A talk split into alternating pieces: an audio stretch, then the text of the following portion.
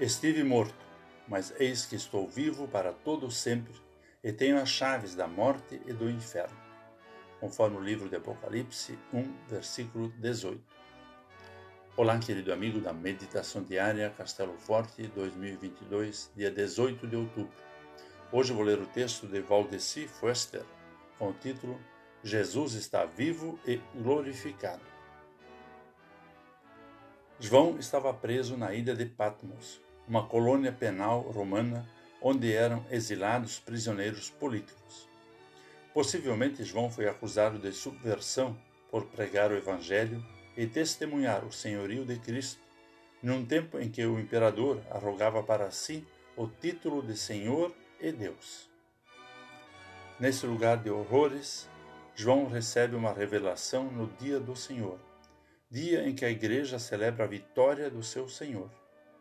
João vê Jesus ressuscitado como sacerdote e rei, que nos conduz a Deus e reina sobre nós.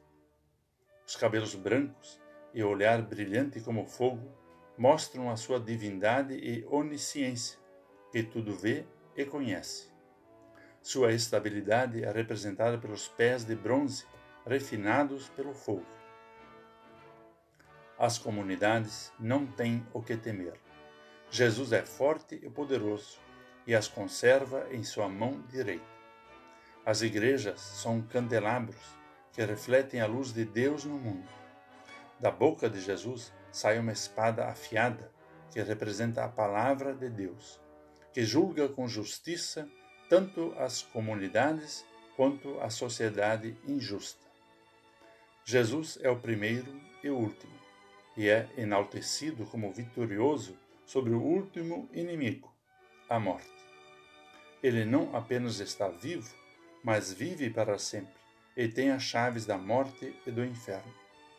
João é encorajado a escrever às comunidades de ontem e de hoje, para que não desanimem nem reneguem a sua fé.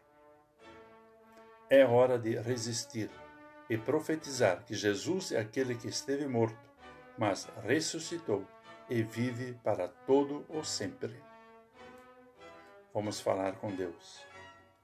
Deus de amor e bondade, obrigado por nos orientares com tua palavra e nos sustentares com tua poderosa mão. Dá-nos coragem para ser luz e resistir diante das adversidades, assim como João não deixou de testemunhar teu amor e poder. Em nome de Jesus. Amém. Aqui foi Vigan Decker Júnior com a mensagem do dia.